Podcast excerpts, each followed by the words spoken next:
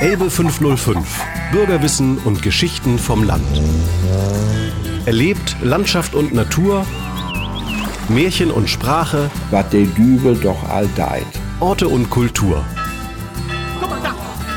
Elbe 505. Das sympathische Bürgerportal zum Mitmachen. Heute mit Corinna Hesse. Herzlich willkommen, Oliver Schumacher. Sie sind äh, beim NABU Hamburg zuständig für den Bereich Elbtalaue. Ähm, wie lange leben Sie schon in dieser Region? Wie haben Sie sie für sich entdeckt? Ja, seit gut 15 Jahren lebe ich hier in, in Dannenberg und bin damals durchs Studium, erst über ein Praktikum und später auch durch die Diplomarbeit in den Sudewiesen hier sozusagen in die Region gekommen und ja, fühle mich hier eigentlich sehr wohl. Was ist das Reizvolle, gerade wenn Sie von außerhalb kommen? Ja, das Reizvolle ist natürlich die Natur und die Landschaft. Ich habe ja Landschaftsökologie studiert, also hatte da immer schon eine ja, Bindung dazu und ähm, ja, die Gegend ist einfach sehr schön. Ich komme eigentlich aus dem Ruhrgebiet, sozusagen das krasse Gegenteil von hier und ähm, ja, je länger man hier lebt, desto mehr genieße ich eigentlich die Ruhe oder desto mehr stört mich eigentlich, äh, wenn ich in der Stadt bin und dort mit zu vielen Menschen und zu viel Verkehrslärm und so weiter konfrontiert werde. Hm. Wir sind ja hier im Elbe-Urstromtal. Wie ist diese Landschaft ursprünglich entstanden und woran kann man das vielleicht noch sehen? Ja, also das Elbe-Urstromtal selbst, das äh, hat ja eine Breite zwischen 10 und 20 Kilometern, also jetzt eigentlich unvorstellbar, wenn man sich die jetzige Elbe dazu anzieht im Vergleich. Aber entstanden ist es eben dadurch, dass während der letzten Eiszeit, während der Weichsel-Eiszeit eben die ähm, Gletscher gar nicht mehr bis hierhin vordrangen, aber dieses Schmelzwasser der Gletscher sich eben ähm, ja, sozusagen breites Tal freigeräumt hat. Das ist eben das heutige Elbe-Urstromtal. Ähm, die Elbe selbst seinerzeit, äh, sozusagen die Urelbe, die war eben wesentlich breiter oder viel verzweigter, ist mal hier geflossen, mal da geflossen. Und ähm, ja, ist jetzt noch in, das Urstromtal ist noch in Teilen erkennbar, wenn man eben sich den Draven anguckt, der sozusagen die natürliche Grenze bildet. Ähm, das ist wiederum saale-eiszeitliches Material, also von der vorletzten Eiszeit, wo eben die Gletscher wesentlich weiter vorgedrungen sind und hier dann eben große Gesteins- und Geröllmassen äh, abgelagert haben. Das heißt, im Draven kann man noch sehen, wie es ursprünglich mal ausgesehen hat hier? Das ist noch saale-eiszeitliches Material. Man kann auch noch ähm, an einzelnen Punkten, wie zum Beispiel im Höbeck oder der Langendorfer Geestinsel, das sind auch noch so Bereiche, wo man eben Material aus der vorletzten Eiszeit findet, was aber jetzt nur noch so in Inseln vorhanden ist, weil eben die Urelbe das drumherum liegende Material sozusagen weggeräumt hat. Und das sind jetzt noch so letzte verbliebene Inseln, wo man noch zumindest dieses saale-eiszeitliche Material findet. Genau. Mhm. Sie machen ja hier äh, auch Führungen oder bieten dem Publikum Führungen an. Wohin führt es Sie da? Ähm, unterschiedlich. Also der NABU Hamburg selbst betreut ja viele Flächen eher so in dem Gartorraum, Pewesdorfer Wiesen, Höbeck, Seegeniederung. Das sind natürlich Ausflugsziele, aber wir gehen auch gerne mal auf die andere Elbseite, zum Beispiel Schmöllner Düne ist ein beliebtes Ausflugsziel oder die äh, Tongrube bei Rüterberg, die ehemalige, auch so ein kleines ja, naturkundliches Kleinod. Ähm, also da gibt es diverse Ausflugsziele, je nachdem auch, ob die Besucher mit Fahrrädern unterwegs sind oder lieber mal auf dem Fluss mit dem Kanu oder wie auch immer. Ne? Da gibt es verschiedenste Möglichkeiten. Hm. Die Landschaft ist ja sehr vielfältig. Welche unterschiedlichen Landschaftsformen gibt es da zu entdecken? Ja, man hat sozusagen die Abfolge von, von ganz nass sozusagen vom Fluss, vom Ufer. Dann kommt die Weichholzaue eben mit, mit ihren ähm, typischen Baumarten. Dann breites Vorland, was in der Regel ja auch bewirtschaftet wird. Dort wird normalerweise eben Grünlandwirtschaft betrieben, also sprich gemäht oder zum Teil auch beweidet. Ähm, ja, und je weiter wir uns dann Richtung ähm, zum Beispiel Höbeck oder Richtung Geest äh, bewegen, desto trockener wird es natürlich. Und entsprechend ähm, ja, vielfältig sind eben auch die, die Lebensräume. Eben von ganz nass bis ganz trocken, von lehmigem Ausgangssubstrat eben bis zu sandigen Böden. Hm. Und Besonderheit am Höbeck ist eben noch dadurch, dass es so eine Stauchmoräne ist. Das heißt, da sind äh, Schichten, die mal waagerecht abgelagert waren, sind dann noch mehrfach umgefaltet worden sozusagen Dadurch hat man da auch ähm, ja, an der Erdoberfläche jetzt sozusagen ähm, ganz unterschiedliche Bodentypen. Also zum Teil sind es eben sandige Böden, zum Teil lehmige Böden, zum Teil sogar mit äh, mehr Kalkanteil, was hier für die Gegend eben auch eher untypisch ist. Insofern, ja, das ist auch nochmal so ein Grund für eine besondere Artenvielfalt letztendlich. Hm. Was gibt es da für typische Arten in, im Höbeck jetzt? Ja, typisch sind viele ähm, wärmeliebende Arten, die dort vorkommen. Als ein Highlight, äh, entomologisches Highlight, also das der Insekten. Ähm, Fauna wäre die Feldgrille, ja, eine Heuschreckenart, die eben ja, in Süddeutschland gar nicht mal so selten ist, aber hier in Norddeutschland äh, extrem selten ist und eben weil der Höbeck so eine Wärmeinsel ist, ähm, kommt die Feldgrille dort noch vor ähm, in relativ guten Beständen, ist aber sonst im Landkreis sehr, sehr selten. Das ist mal so ein, eine Art, aber aus der Vogelwelt zum Beispiel die Heidelerche, die dort ähm, noch brütet. Oder Wendehals und ja, das sind Arten, die eben eher so diese halboffenen Landschaften brauchen. Hm. Ja, dann gehen wir vielleicht wieder in die Niederungen ja. äh, zurück. Äh, die Wiesenlandschaft, wie ist die äh, charakterisiert? Ja, wir haben, also sie, oder grundsätzlich die Landschaft hier ist eben von der Elbe natürlich geprägt durch den, durch den Wechsel von ähm, Hochwasser und Niedrigwasser. Ähm, die Elbvorländer werden natürlich regelmäßig überstaut im Winter oder auch im Frühjahr. Ähm, aber auch die Gebiete, die binnendeichs liegen, werden durch das sogenannte Qualmwasser, also Grundwasser, was dann bei hohem Elbwasserstand binnendeichs hochgedrückt wird, werden dadurch natürlich auch beeinflusst. Und in manchen ähm, Bereichen werden ja auch die Nebenflüsse ähm, durch das Elbhochwasser beeinflusst, zum Beispiel in der Säge, wo es kein Sperrwerk gibt. Das bedeutet also, jedes Elbhochwasser kann auch in die Sägeniederung weit vordringen. Insofern haben wir da diesen Wechsel von, von ähm, verschiedenen Wasserständen und der prägt natürlich auch die, die Grünlandgesellschaften. Also viele Grünlandgesellschaften kommen eben oder brauchen gerade diese, diese Dynamik und wenn die ausbleibt, dann setzen sich eben andere Arten durch. Und eben, ja, jetzt hier für die Elbtalaue ist typisch die sogenannten Brenndoldenwiesen. Also die Brenndolde ist, eine, ist ein Doldenblütler, wie, wie der Name schon vermuten lässt, ähm, der eben auch mittlerweile sehr selten ist und nur noch in den großen ähm, Flusstälern vorkommt, wie an der Oder oder eben auch in der Elbe. Hm. Und die Auwälder, was hat es damit auf sich? Hm, ja, Auwälder, da unterscheidet man eben die Weichholz- und die Hartholzaue. Die Weichholzaue, das sind die Baumarten, vor allen Dingen Weiden, aber auch Pappeln, die eben mit diesem, ja, mit dem vielen Wasser gut zurechtkommen, also die auch mit ihren Füßen lange im Wasser stehen können, wo die Wurzeln eben lange überstaut sein können. Ähm, die wachsen eben direkt an der, ja, sozusagen an der Uferrehen, also direkt im, in, im, im sehr flussnahen Bereich, während eben die Hartholzaue ähm, dazu gehört zum Beispiel die Stieleiche, die Flatterolme, die Esche. Das sind eben Arten, die sind sozusagen nicht so gut abkönnen, die ganze Zeit unter Wasser zu stehen oder so lange. Die vertragen das nur kurzfristig. Kurzfristig ist kein Problem, aber es darf eben nicht längerfristig sein, dass das Wasser ähm, sozusagen da dauerhaft steht. Hm. Es gibt verschiedene Beobachtungspunkte, äh, wo Sie auch mit Ihren Führungen hingehen, aber die äh, Besucher auch selbst aufsuchen können. Was gibt es da zu sehen? Ja, also zum Beispiel am Vrechopolder, das ist direkt hinter der Landesgrenze, hinter Schnackenburg, ähm, Sachsen-Anhalt dann schon. Ähm, dort ähm, kann, hat man einen wunderbaren Blick auf den sogenannten Vrechopolder, also einen kleinen Polder. Ein Polder dient ja zunächst mal dem, dem Hochwasserschutz. Das ist eine Polderfläche, die für den Aaland seinerzeit eingerichtet wurde. Also wenn die Elbe Hochwasser hat und man muss den Aaland und Zufluss zur Elbe absperren und der Aaland hat dann auch Hochwasser, dann muss man das Wasser ja irgendwo hinleiten und das würde man eben im Extremfall dann in den Vrechopolder einlassen. Und dort ist das mit den Wasserständen so geregelt, dass bei jedem Frühjahrshochwasser bis zu einem bestimmten Punkt ähm, Wasser reingelassen wird.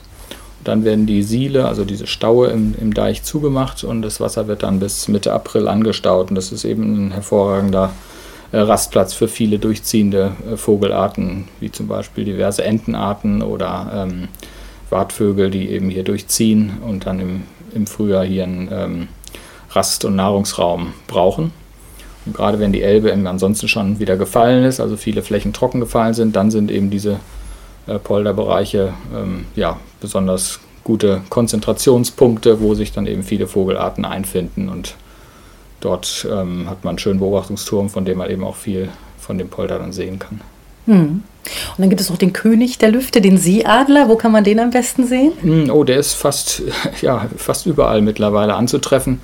Einfach dadurch, dass er ja auch riesige Aktionsräume hat und ähm, ja, gerade im, im Schnackenburger Bereich, Arlandwerder, ähm, aber auch sonst im Elbvorland ist er eigentlich regelmäßig zu sehen. Bei fast jeder äh, Schiffstour hat man mal das Glück, dass man irgendwo einen Seeadler sieht. Ne? Das ist also keine Ausnahmeerscheinung mehr. Der Seeadlerbestand in Niedersachsen ist in den letzten Jahren eigentlich ja, jährlich um ein, zwei Brutpaare angewachsen. Es sind immer noch nicht so wahnsinnig viele. Also zwischen 40 und 50 mittlerweile in Niedersachsen, aber er war mal fast, fast ausgestorben. Und insofern hat man da so einen langsamen Anstieg und ja, ist jedes Mal wieder sehr beeindruckend, den zu sehen mit seiner Spannweite von 2,20 Meter oder noch darüber hinaus. Hm. Durch Naturschutzmaßnahmen, aber auch durch Veränderung der Landwirtschaft hat sich der Bestand ja insgesamt von allen Tieren und Pflanzen sehr stark verändert in den letzten, sagen wir mal, 20, 30 ja. Jahren. Was ist das für eine Entwicklung? Also wer sind sozusagen die Profiteure und wer äh, hat das Nachsehen? Ja, Profiteure, ähm, die gibt es auch. Die sind auch zum Teil ähm, nicht unspektakulär. Wenn man jetzt an den Biber denkt, wenn man an den Seeadler denkt, wenn man an den Kranich denkt. Ähm, auch der Schwarzstorchbestand ist relativ stabil. Also das sind Arten, die ähm, ja zumindest nicht unter der aktuellen Veränderung der Landschaft leiden, sage ich mal. Ähm, manche haben sich jetzt wieder ausgebreitet, wie zum Beispiel der Biber, der auch alle Nebenflüsse mittlerweile äh, besiedelt. Der kam ja erstmal von der Mittelelbe, ein kleiner Restbestand, der dort überlebt hatte, Mitte des letzten Jahrhunderts und hat sich dann nach und nach wieder ähm, ausbreiten können. Der ist eben stark bejagt worden und äh, verfolgt worden. Die Verfolgung gibt es jetzt nicht mehr, insofern der äh, breitet sich gut wieder aus.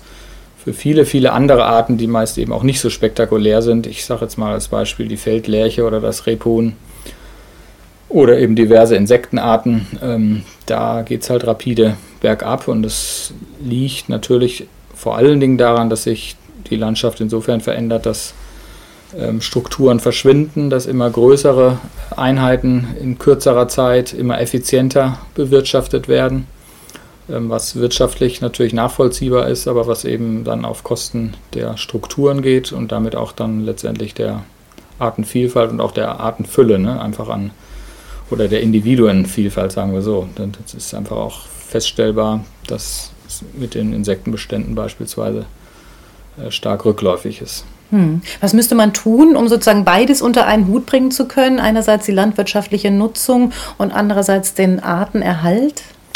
Ja, aus unserer Sicht sollte man die, also liegt es vor allen Dingen an der Agrarpolitik, wie, wie fördert man ähm, den Agrarsektor. Also ich bin absolut einverstanden, dass man ihn fördert aber man sollte eben die Förderung an bestimmte Kriterien äh, knüpfen, die eben dem Umweltschutz bzw. dem Bodenschutz, dem Klimaschutz und eben auch dem Artenschutz dienen. Also dafür sollte es dann ähm, entsprechend Förderung geben. Ne? Das ist klar, dass jemand, der einen halben Hektar mit einer Sense bewirtschaftet, da mehr, für, mehr Zeit für braucht, als jemand, der eben dann mit seinem sechs oder neun Meter Mähwerk dort mal eben für zehn Minuten hinfährt und dann die Fläche sozusagen platt macht. Ne? Das, das ist eben das Problem, dass wir weder die, den Einsatz von äh, artenschonender Technik fördern, noch ähm, ähm, ja, sozusagen diese, diese Umweltleistung irgendwie honorieren.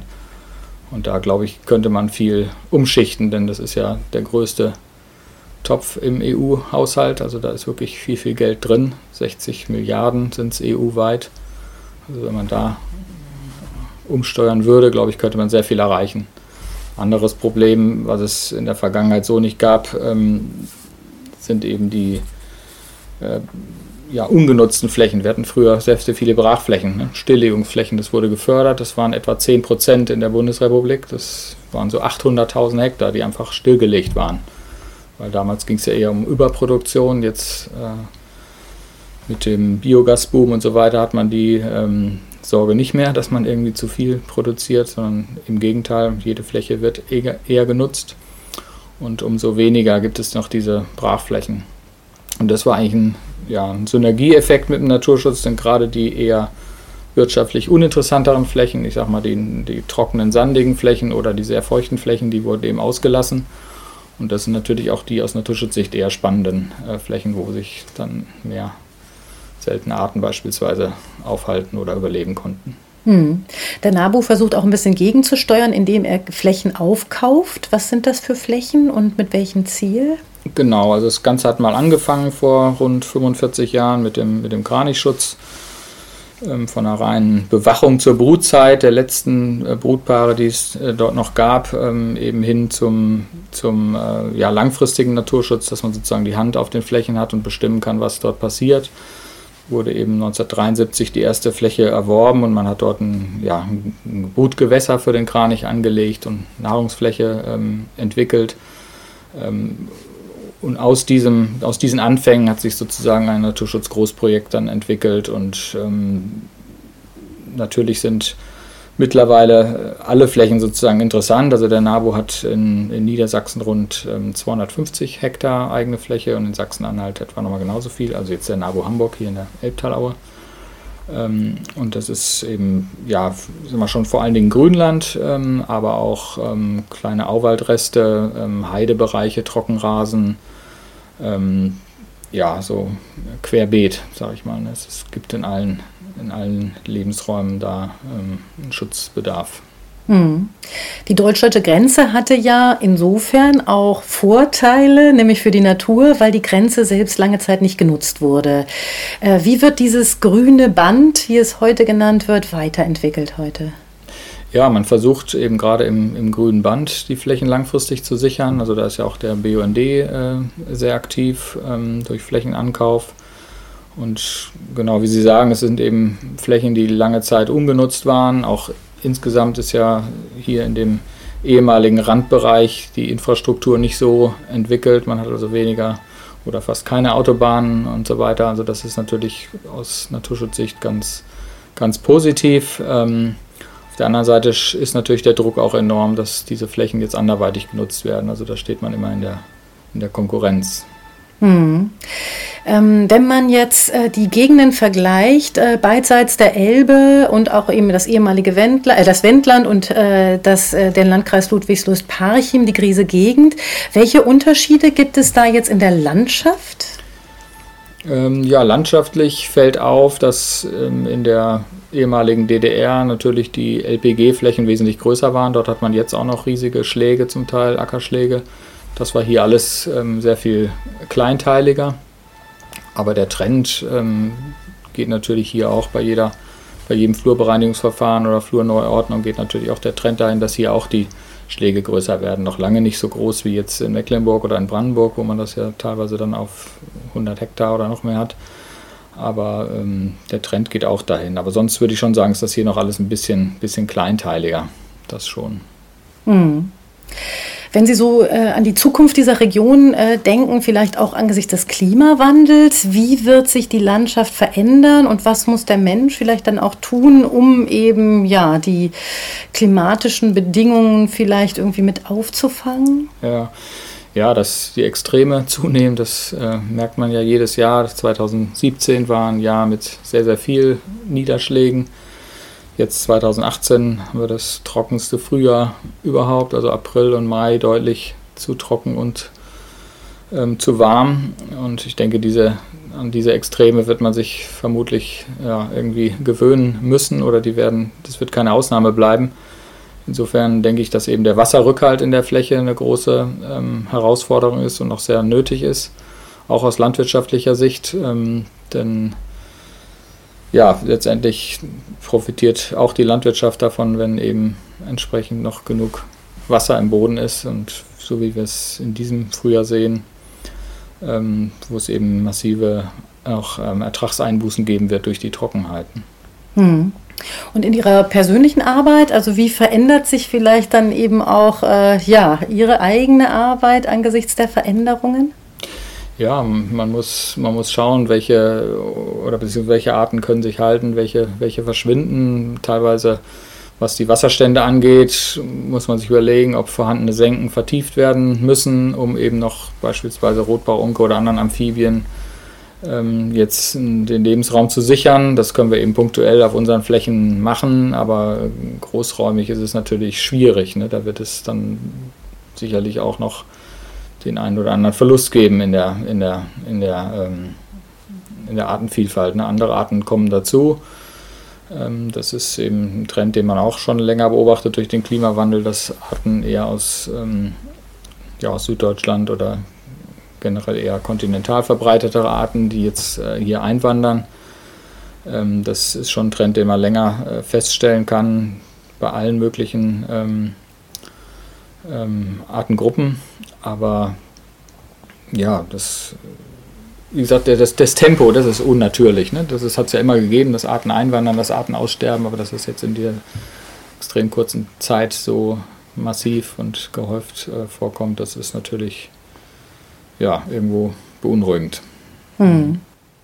Und vielleicht zum Schluss noch in Ihrer Freizeit, also wenn Sie mal nicht äh, beruflich unterwegs sind, gibt es da irgendwie Lieblingsplätze, die Sie gerne aufsuchen, einfach weil es dort schön ist, weil Sie die Landschaft genießen wollen? Ja, unbedingt. Also hier im, im Wendland zum Beispiel der Breser Grund in der, in der Görde ist ein ganz toller ehemaliger Hutewald, so eine Heidelandschaft mit sehr alten Eichen. Das ist ein sehr schöner sehr schöner Ort. Ähm, Schwülner Düne hatte ich schon angesprochen für Führungen, aber da bin ich auch so sehr gerne. Hat man auch einen tollen Blick über die Löcknitz-Niederungen und ähm, hat ja eher so ein bisschen Ostsee-Feeling, wenn man dort die Sanddüne hoch marschiert. Ähm, ja, und sonst ähm, im Elbvorland gibt es eben auch viele äh, schöne Bereiche. Ähm, und an Ortschaften ist, ist Hitzacker oder der Weinberg sicherlich immer ein Ausflugsziel. Dömitz natürlich mit der Festung. Ja, auch die, die Sude-Niederung, da bin ich auch sehr gerne. Also in Preten, der Storkenkarte. Am Neuhaus mit dem Archezentrum. Also es gibt hier sehr viele ähm, lohnenswerte Ausflugsziele. Hm. Ähm, das heißt, Sie denken sehr stark elbübergreifend auch. Ähm, gibt es vielleicht Aktivitäten, die man machen könnte, um sozusagen die Verbindung zwischen beiden Elbseiten noch zu verstärken? Ja, ich denke, ein Anfang ist ja gemacht oder, oder von unserer Seite findet das schon eben länger statt, dass wir eben mit, mit beiden ähm, Biosphärenreservaten sozusagen gut, gut zusammenarbeiten und da auch ähm, teilweise Führungen gemeinsam zumindest anbieten. Ähm, es gibt auch Kontakt eben zum Förderverein Naturschutz Elbetal, die betreuen in Rüterberg die äh, Fläche an der Tongrube und ähm, bei äh, Strachau ein größeres Gewässer. Also insofern denke ich, das ist auf einem guten Weg. Die Grenzen sind eher noch in den Köpfen mancher Leute, aber weniger so in der, in der Praxis zu finden. Ja, wunderbar. Vielen Dank. Ja, gerne.